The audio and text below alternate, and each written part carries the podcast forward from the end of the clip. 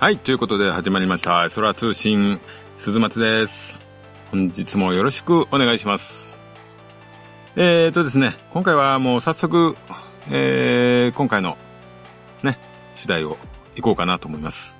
なんかね、あんまりね、墓の話をね、するとね、良くないらしいっていうね、そういう話も聞いたりしたんで、ちょっともう早速本題行こうかな。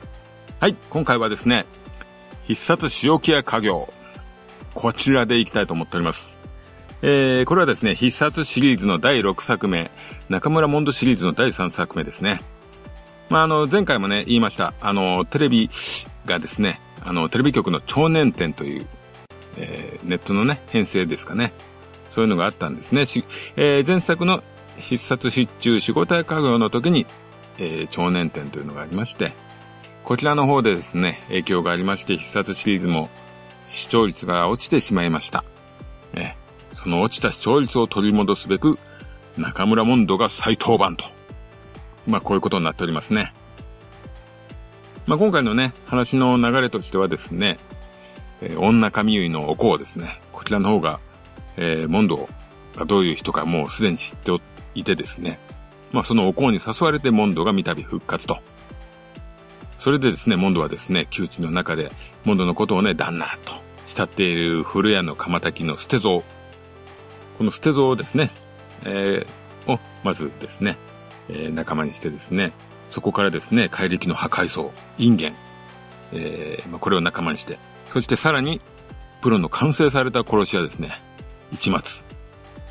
う一松。まあ、これを仲間に加えて再び潮木の世界に舞い戻ると。そういう展開です。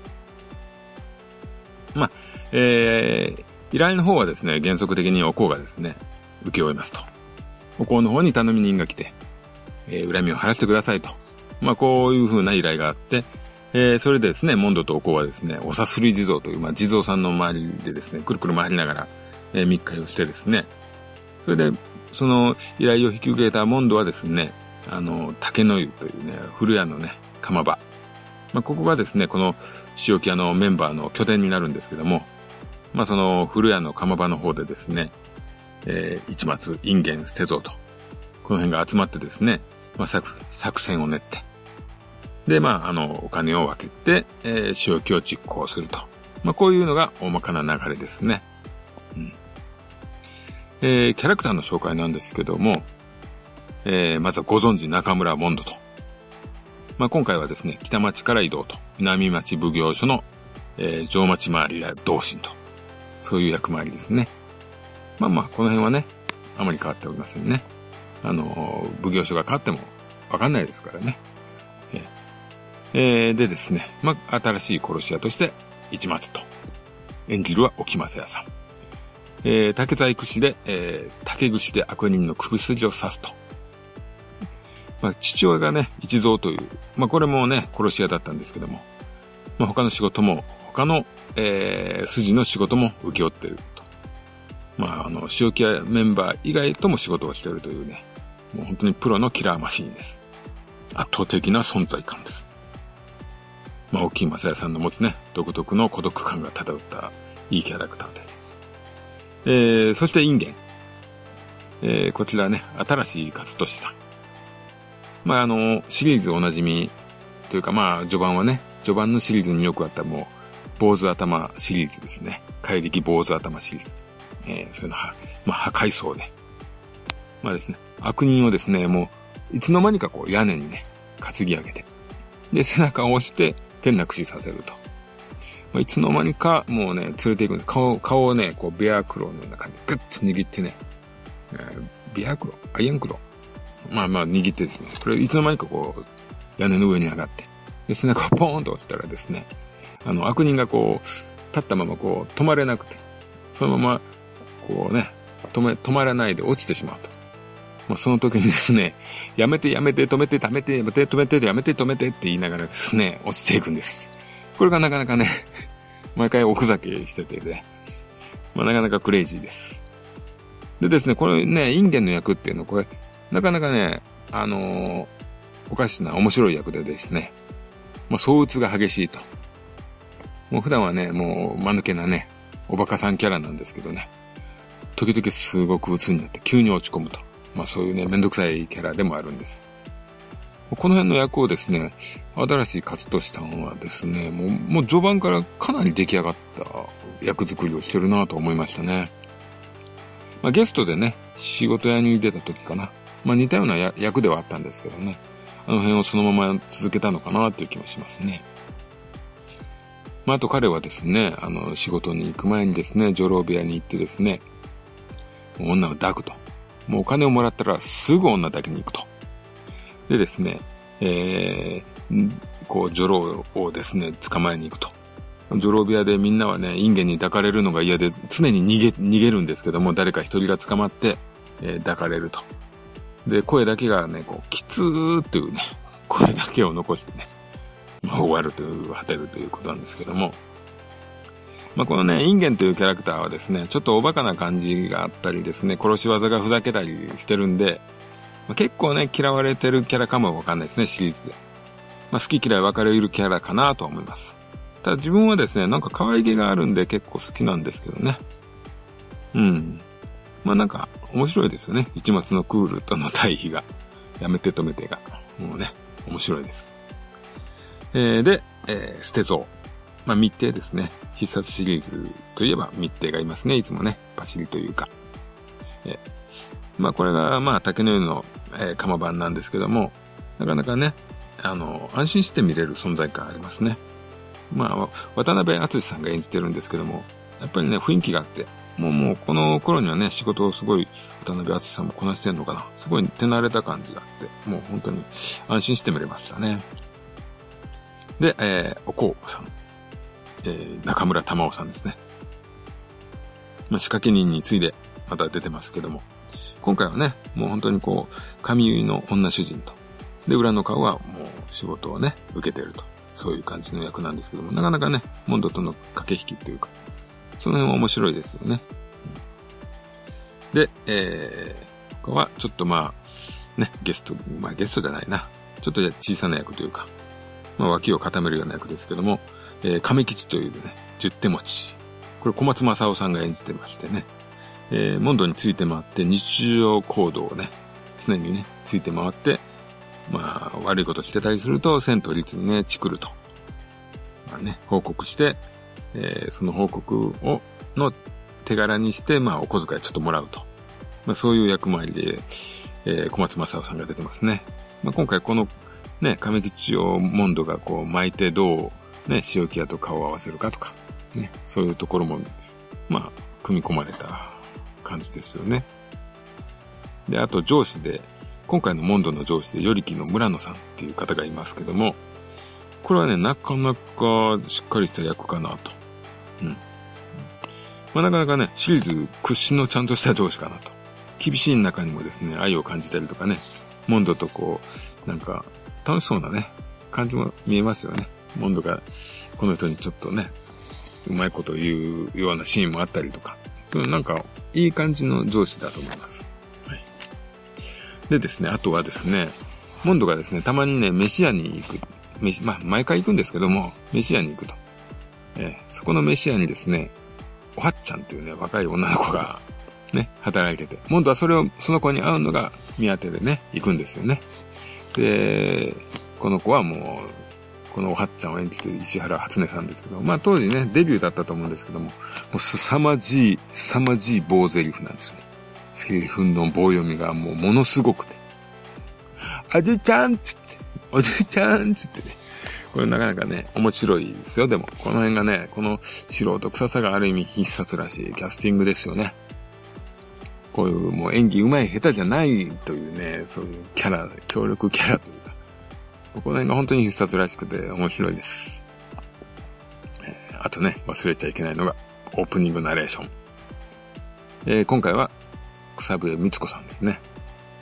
まあ仕事。まあ大体あれですね、この辺のシリーズっていうのは前作で出てた人が次のシリーズでナレーターやるというね、なんかそういう流れがありますよね。で、これ草笛光子さん。もうね、雰囲気いいですよね。初の女性ナレーターですからね。えー、でですね、またね、映像がいいですね。あの、メンバーがね、現代的な、現代にいたらこういう仕事でやろうと。えー、中村モンドはサラリーマン。ね、インゲンはもう坊坊さんなんですけど、ね、市松は、えー、なんか、ね、道端でアクセサリー売ってるような、そういうヒッピー的な役というか、まあ、その辺の映像もね、なんか、現代にね、織り交ぜる感じですごく面白いですよね。うん、必殺らしいです。現代版がね、後々ある仕事人とかありますかうん、えー、で、まあ、早速もう、自分のね、作品に対する印象なんですけども、まあね、この、塩木屋家業はですね、まあ、後期ね、マンネリと言われてる必殺もね、まあ、ワンパターンものと言われてる必殺シリーズも、まあ、その辺も含めて、この6作目にして、もうほんと型が出来上がったかなと。基本がもう完全に出来上がったかなという思いがしますね。まあその中村家のね、コント的な要素も含めて、まあ必殺らしい必殺が、まあほぼほぼ出来上がってきてるなというところがあります。まあ、今回はね、特に構成もね、人数も割とシンプルかなと。うん。なんですごくこう、もう無駄がないというか、うん。そういう感じはしますね。まあ、ただかといってですね、後期必殺のような本当にワンパターンなストーリーでもなくてですね、もう本当に、もう屈指の、シリーズ屈指の傑作もとても多いと思います。まあ、あの、やっぱりそれまでね、特に前作の仕事や家業がですね、素人からプロになっていくような感じがあったりとか、えー、その前のね、仕留め人の貢みたいに悩みながら殺してるとか、そういうのがあったんですけども、まあ、このあたりからですね、モンドも完全にプロの自覚ができてきてたりとか、まあ一末なんていうのはね、もう完全なプロの殺し屋ですから。また仕事だけのつながりみたいな感じもね、すごくわざとね、出してるんで。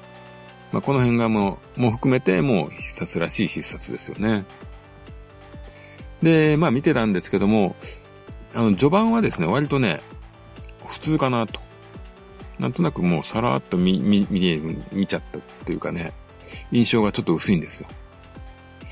というまで、まあ、特にですね、あの、濃厚な、とても濃厚な仕事屋を見た直後っていうのがね、とても大きいかなとは思うんですけども、まあ、あれをね、見た後はやっぱりちょっと味が薄く感じてしまうんですよね。またなんかちょっと塩木屋のこの、えー、ね、小松正夫さんとか、おはっちゃんとか、その辺がちょっとね、軽く見えるような感じもあるんですよね。ただですね、この中盤ですね、10話を超えたあたりからですね、まあなんか作品がすごく深くなってまいります。まあいい話もね、このあたりから続出するかなと。うん、描写もね、やっぱりキャラを掘り下げた描写とかも多くなってくるし、えー、まあ、スタッフもね、チームワークとか、その辺も含めて成熟したのかなと。まあ、メンバーもキャラをね、しっかり掴んでからの展開っていうのはね、やっぱり、まあ、シナリオとかも良くなったの部分も大きいとは思うんですけども、まあ、その中盤からやはりすごくいいです。まあ、僕個人としてもですね、あの、完成度がね、完成度が高ければ好きというわけでもないんですよ。あの、ちょっとね、荒削りな感じとか、少し偏った感じとか、そもそもそういうのが好きなんで、まあ僕としてはこの辺のね、バランスがいいです。やっぱりね、仕事屋とかね、新使用記念っていうのはですね、本当に、なんていうんですかね、役者も芸達者が多くてですね、こう、完璧な感じがしますよね。まあ、あの辺と比べるとですね、やっぱり完成度としては、まあ及ばないのかなと思いますけども、自分としてはですね、この辺のとかね、あの次の仕業人とか、その辺のトーンがね、とても好きですね。うん。まあ、自分はこの、やっぱり、塩木屋仕業人の流れがすごく好きです。はい。で、まあ今回のね、やっぱり一番の売りというか、魅力はですね、まあ、沖正也演じる一松の登場と。まあここにやっぱりちょっとね、限りてしまうというかね、やっぱこれは大きなキャラクターの生まれた瞬間かなと思いますよね。まあ必殺でね、それまでクールなキャラというとですね、まあ助け人の竜とか、ね、一目人の貢とか、そういうのがいましたですけどね。まあ、どちらもですね、最終的には人間味のある役かなと。そういう印象になりますよね。うん。ここまでね、こう、クールの極まったキャラっていうのはね、もう、ある意味漫画的なキャラっていうのは初登場ですよね。まあ、後の必殺のね、あの、ユージとか、組もやの竜につながる、もう、短美系キャラというか、それがもう生まれた瞬間ですよね。うん。まあね、沖正さんっていうね、キャラがあるんですけども、まあ、ね、沖正さんの演技力っていうのがね、まあ自分は、まあまあ正当な、まあ、評価とかよくわからないんですけども、まあ当時ね、この当時23歳なんですよ。で、まあ30ね、超えてるようなメンバーとかとね、渡り合うというね。で、存在が軽くないと。まあ役の上でね、憎まれ口を聞くんですけども、こう、周りの人間もあしらえないというか、そういうね、雰囲気こう、もう雰囲気っていう言葉ってね、本当に説明できない時に使ってしまうんですけども。うん。まあ、あの、本当にね、後半の必殺とかの方はね、若手が出るとどうしてもね、青臭さが見えたり、ちょっとキャラが薄く見えたりね、そういうものがあるんですけどもね、沖正さんっていうのはですね、彼の持つ、もうね、本当に彼の人間が持つこう影とか、花がですね、もうすごく雰囲気を作ってまして、もう人間の力なのかなと思いますよね。もうだからそうなってくると、まあ演技上手い下手じゃないのかなと思うんですけど、まあ、沖正さんといえばもう棺桶の城でね、まあ、後の秀とかね、マサとかにつながるワイルド系をね、変え、作って、で、さらに一末ってね、先ほども言った、有事とか、組紐屋の竜にね、つながる短美系のね、流れを想像した、もう本当にすごい必殺の歴史の中で偉大な存在かなと。まあ本当にね、個人的にも大好きな俳優ですよね。うん。まあ、ああとね、必殺といえば、どうしても大きなね、あの話題として存在するのが、存在するというか、まあ大きく語られるのが、まあ1話と最終回。まあ、この辺はね、やっぱりどうしてもね、大きな話題ですよね、必殺の中で。ね。まあね、これどちらもですね、この塩キ屋に限って言うとですね、テンポがすごくいいですよね。まあ1話はやっぱりね、頼み人とかその辺の依頼人関係のところはね、ちょっと、ちょっともっさりしてますけども、この関係が成立していくあたり、もう、すごくテンポがいいです。集まっていく感じが。でね、また一末のね、ふてぶてしさとかね、素晴らしいですよね。うん。まあ、この辺がね、やっぱりなかなかいいんですよ。で、まあね、最終回。最終回もね、もう、もうここに来て、ここに来てこうメンバー間でね、不信感が再発してしまうと。えー、あのー、ただね、こう、インゲンとね、一末はなんかね、インゲンはすごく人がいいのか、もう一末を信じてたりとか、ね、その、インゲンの死を見て一末も熱くなったりとか、ただモンドは自分の身を守るために動いてんじゃないかっていう不審でね、一末と対立したりとか。まあ、この辺がね、すごくいい最終回なんですよね。この辺でずっとね、緊張感があって、このままどうなってしまうんだろうと。そっからの、そっからの展開がね、やっぱいいですよね。まあ、モンドが、えー、おにぎりの中にね、おにぎりを一末に渡すんですね。もう、一末はもう、あのね、身元がバレて逃げるしかないんですけども、その逃げる一末に、モンドはおにぎりを渡すと。そのおにぎりの中には、モンドが仕込んだ、えー、小判が入ってると。ね、おにぎりを噛んで一末が中に小判があることに気づき、ニコッと笑うというね。で、これがまあ、塩木屋の最後のシーンかなと。で、その後の直後のシーンがですね、えー、この日末を逃がしてしまったことにより格下げになり、え牢屋見回りに、えー、というですね、役所の中で一番、一番下の、えー、役職に落ちてしまったモンドが、えー、武将髭で雪の中、えー、ちょっとね、茶けた服を着て、これが次の必殺の暗黒時代仕業人につながるモンドが最後に移って終わるというですね、この終わり方はもうすごいです。最終回もなかなかね、いいです。どちらもね、あの、すごく大げさな話ではないんですね、1話も、最終回も。ただすごく綺麗にまとまってるし、テンポも大好きです。これはね、おすすめのところですよね。はい。まあ、続きまして、え、おすすめ会。私が選んだおすすめ回ですね。まあ先ほどのね、1話と最終回、これは当然おすすめではあるんですけれども、その他で、まあ特におすすめはですね、まあ僕ね、あの12話大好きです。一筆形状魔性が見えた。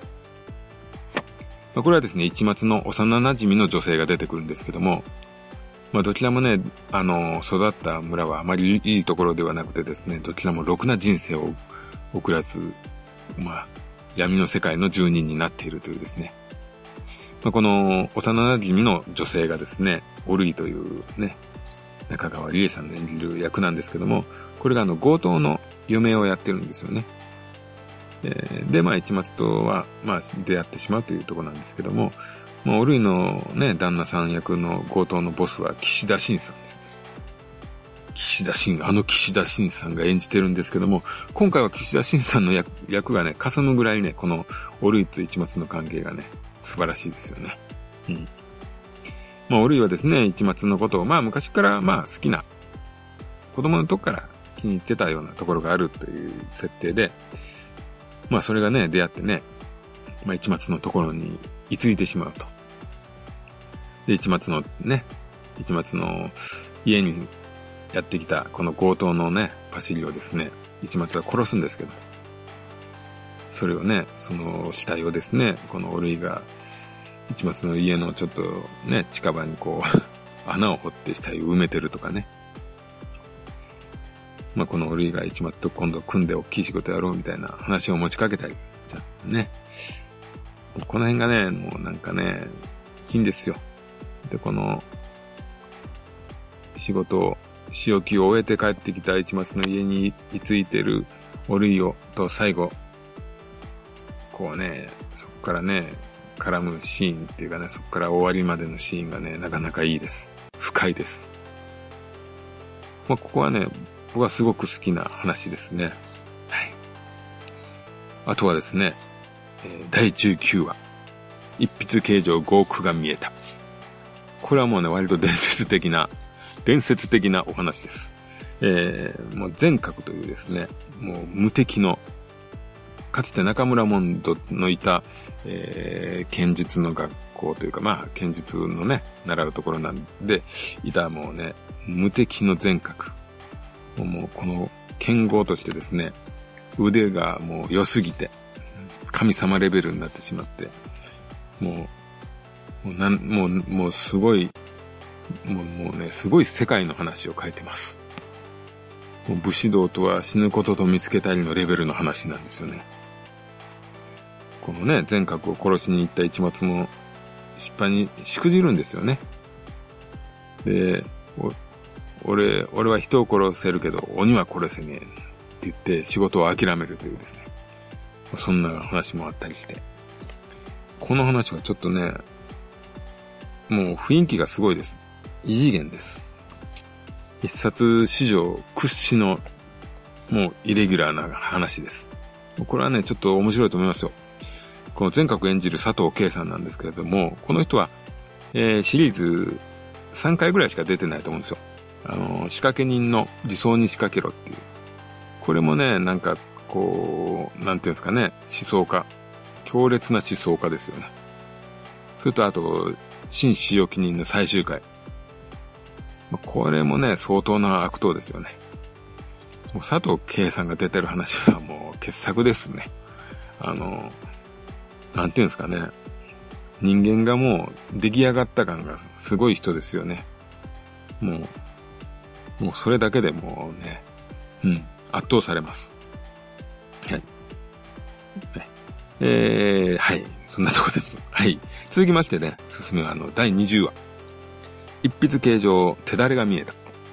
これなんですけども、あのー、本当にこれはね、シンプルな話なんですよ。で、敵がですね、あのー、もう最初からも、もうヤクザの親分なんですけども、ある村をね、牛耳ってる親分がいてま、もう、もう悪いです。こいつが悪党です。はい。こいつを殺しましょうっていう話なんですけど、ただね、もうここの話の軸になるのはもう、この、殺さなきゃいけない悪党がですね、常に4人の警備がついてると。えー、風呂入る時も、女抱く時も、えー、常に見張りがついてると。まあ、見張りの中に後を解散とかいるんですけど、まあ、その見張りがいる中、どうやってこいつを仕留めるかと。まあ、ここはね、あのー、すごい、その作戦のためにもうほとんど話を使ってます。なかなかね、面白いですよ。あのー、決闘するのも昼間ですし、なんかね、あとこう、ゲストとしてですね、早手の竜というですね、どう見ても小柄し紋次郎な中村敦夫さんが出てきます。まあ、この辺のね、なんか登場もなかなか粋な感じでですね、面白いですよ。まあ、本当にどうやってあの難しい敵を倒すかと。それ、そういうのにもう、もうね、もう最初から最後までそういう話って思っていいです。これなかなか本当にね、活劇として面白いですよね。はい。まあ、とりあえずね、このね、辺の、えー、1話、12話、19話、20話、28話。とりあえずこのね、5つは傑作です。ね。で、あとなんですけども、あとはまあ、さらさらっと、おすすめ言っていくと、えー、第2話。一筆形状罠が見えた。これはまあ、あの、津川雅彦さんが出てると。まあ、例の津川さんが出てるなっていう。まあ、すごいね、2話という序盤で使って、ちょっともったいないなと。まあ、話もね、一末のね、過去に関わる話なんで、まあ、過去というか、まあ、現状というか、に関わる話なんで、まあ、重要ではあるんですけども、あ,、まあ、あんまり盛り上がりは感じなかったかな。えー、で、続いておすすめ10話。一筆形状関係が見えた。これね、あのー、うん。話自体はね、そんなでもないんですけども、あの、こうね、子供がね、あの、孤立してしまうというか、親が死んじゃって、子供一人になっちゃうんですよ。それをね、一末がね、預かってね、俺が育てるって言うんですけども、ある日ね、こっそりまあ、家にいる子供を見てたら、子供がですね、雲をですね、あの、一末のように串でですね、突き刺すっていうね、教えてもないのにですね、そういうので突き刺して牛を殺すのを見てね、こうなんかゾッとするというね、えー、モンドがね、門前の小僧習わぬ今日を読むというんですけども、この辺がね、少し、すごく印象深い、いいシーンです。はい。えー、で、続いて、えー、第13話、一筆形状過去が見えた。これはね、インゲンの過去の話なんですよ。で、ね、インゲンのおかんがね、すごい設定でですね、もう男のことしか考えてない設定で。で、インゲンにまでね、手出そうとするね、気持ち悪い話なんですけど、まあ濃厚ですね。まあインゲンがね、ちょっと病的なのはこういうね、過去があるからだなっていう納得できる話です。えー、で、第15話。えー、一筆芸上欺瞞が見えた。これね、あの、山田いすさんが出てます。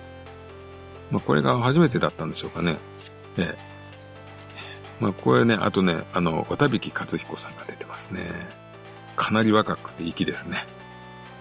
これね、話の流れでですね、あの、山田いすずさんがね、悪党に手ごめにされるというのがあるんですけども、なかなか強力ですよね。ようそんな話変えたわと思いますけど。ね、大御所相手にそんなひどい話をよう変えたなと思いますけどね。うん。えー、あとね、18話。えー、一筆形状、富士が見えた。僕ね、これ結構好きな話なんですよ。えー、石橋蓮司さんとね、えー、横山理恵さん。このね、ゲスゲスト二人がね、もう、もうほぼほぼ軸になって展開してますね。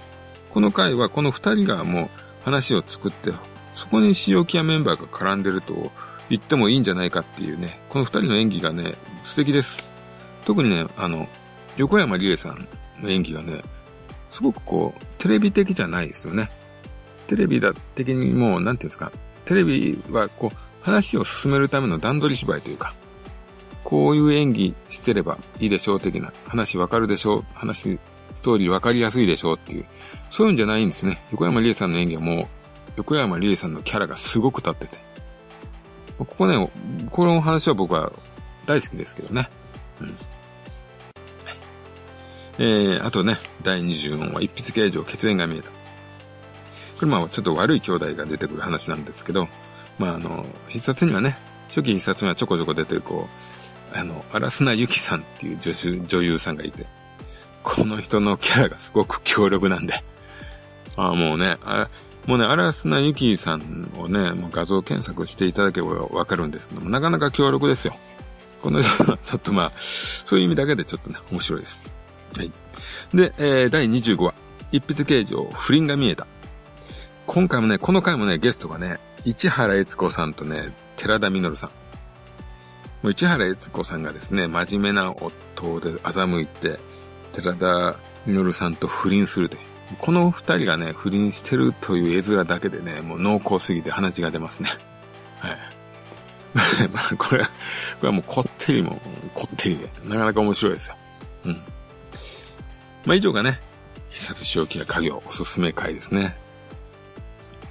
まあね、この話、このね、あのー、仕置きや家業、本当ね、僕ね、あの、最初に見たのがですね、高校の時なんですけども、あの、自分家のテレビでね、映らない放送局がありまして、で、あの、その時のね、友達に、ちょっとうち映んないから撮って、で、ビデオを渡して、撮ってもらって、その時にたまたま撮ってもらった話が先ほども言った5億が見えたと手だれが見えただったんですね。もうね、この、この中で一番濃厚なところを俺はいきなり見てと思いました。まあ、それで、またね、すごいのを見たなとは思いましたけど、はい。でね、そこから僕は一末を大好きになりまして、で、ファミコンでね、とかね、その辺のゲームで、あの、キャラの名前を作るときは、毎回一末でした。ね。当分一末だった気がしますね。10年以上ずっと一末でやってたかな。で、途中ちょっと変えましたけど、最近また一末でやってますね。えー、まあ何を隠そう、鈴松も一末から来てたりして、みたいな話なんですね。はい。まあそんなところで、えー、塩木や家業を終わりにしようかな。まあ、あの、引き続きね、仕業人も、僕は面白いんで、大好きなんで、やりますよ。まあ、当分、まあ、必殺シリーズをね、やると思います。あんまりね、これね、聞かれてない気もするんですよ。この自分が流してる中でも必殺シリーズの回ってそんなにね、人気あるかなっていうかね、どうかなと思うんですけども、僕は、あの、好きですし、やっぱりね、あの、ポッドキャストにおいて必殺を語る人っていうのは少ないので、そういうね、歴史をね、ちょっと作りたいなと思って。誰かが必殺で検索したら、うちのが出てくると。そういうのをね、見つけてもらえたら嬉しいなと思って、えー、必殺シリーズは当分続きます。まあ仕事人に入ったらもうやんないかもわかんないですけど、そこまではまあ、やります。で、これからもよろしくお願いします。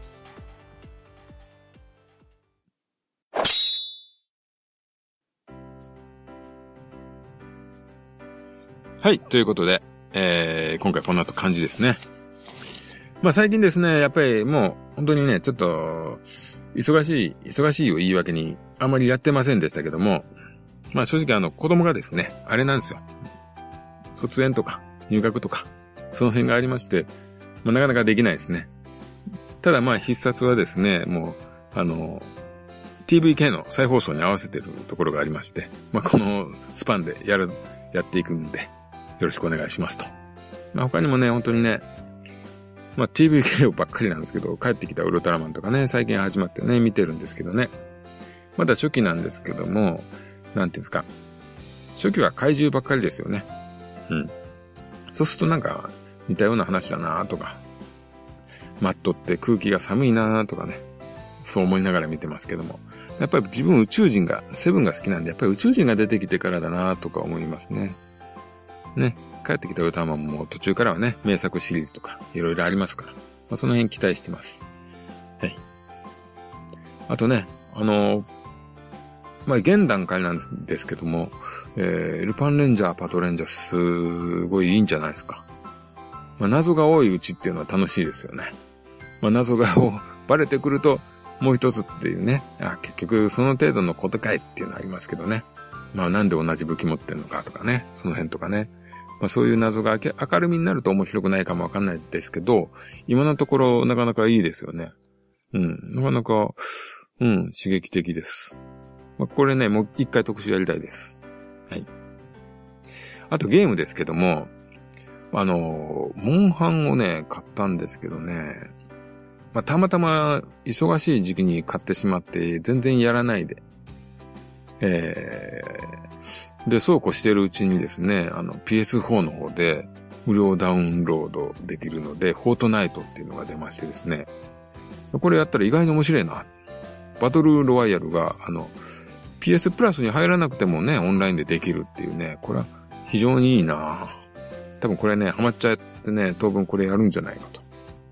なんかね、あの、映画のバトルロワイヤルみたいなもんなんですけども、あまあ、そうですね、PUGB っていうゲームのね、まあ、類似品としてできるんですけども、これなかなかやっぱりね、かくれんぼってドキドキしますよね。